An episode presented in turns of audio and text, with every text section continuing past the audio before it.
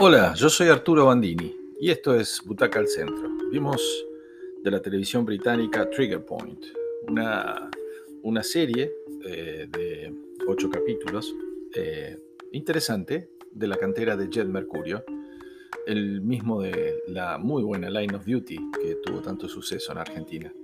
Es, bueno, él, siempre va a buscar en estos, no, todo le sale bien, pero siempre va a buscar en estos, en estos submundos de la policía es, la mirada eh, desde otro lado, otro, otro escuadrón que no es tan frecuente, que son los que, los que se disfrazan y desarman explosivos. Es de reciente estreno en Estados Unidos, esta es una serie de 2022, de enero de 2022.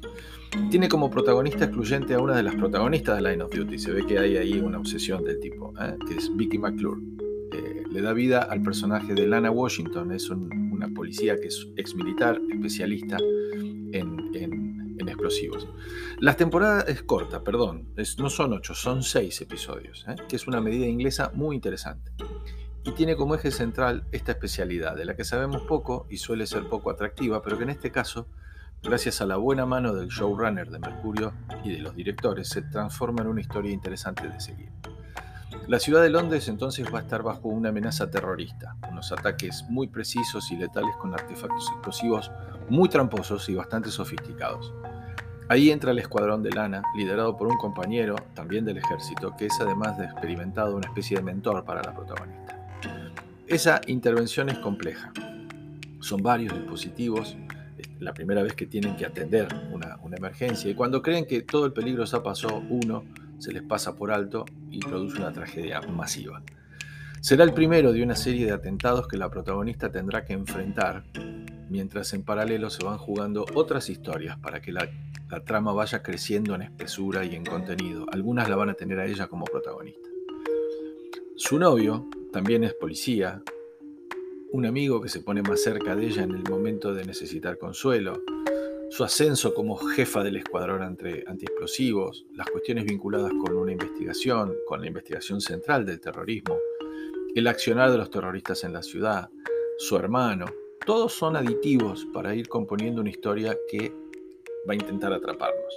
El punto alto es que está muy bien filmada, tiene un recurso muy interesante que es un creyendo en la tensión en aquellas escenas más jugadas en las que el peligro es inminente. Hay un, hay un trabajo de edición muy interesante mostrando los segundos que falta para que el artefacto explote y todo lo que tienen que hacer todavía para, desarmar.